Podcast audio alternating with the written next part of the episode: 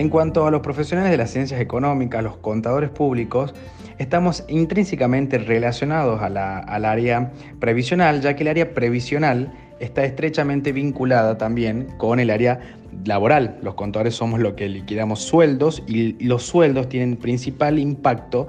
en, las prestaciones previsionales. El hecho de que el contador conozca a fondo la normativa previsional le va a permitir también asesorar a las personas que pueden estar en condiciones de jubilarse, saber identificar, armar los procesos y fijarse desde un punto de vista técnico contable, llamémosle, la posibilidad de que una persona pueda acceder a la jubilación, analizar el análisis socioeconómico,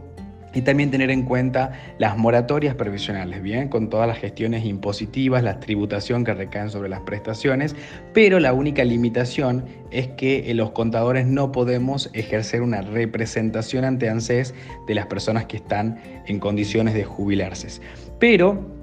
se puede contratar a un abogado a quien se le, se le, bueno, para que solamente inicie la prestación ante ANSES. De ahí en más podemos realizar toda la asesoría y el análisis del caso de cada persona que esté en condiciones de jubilarse o de pensionar.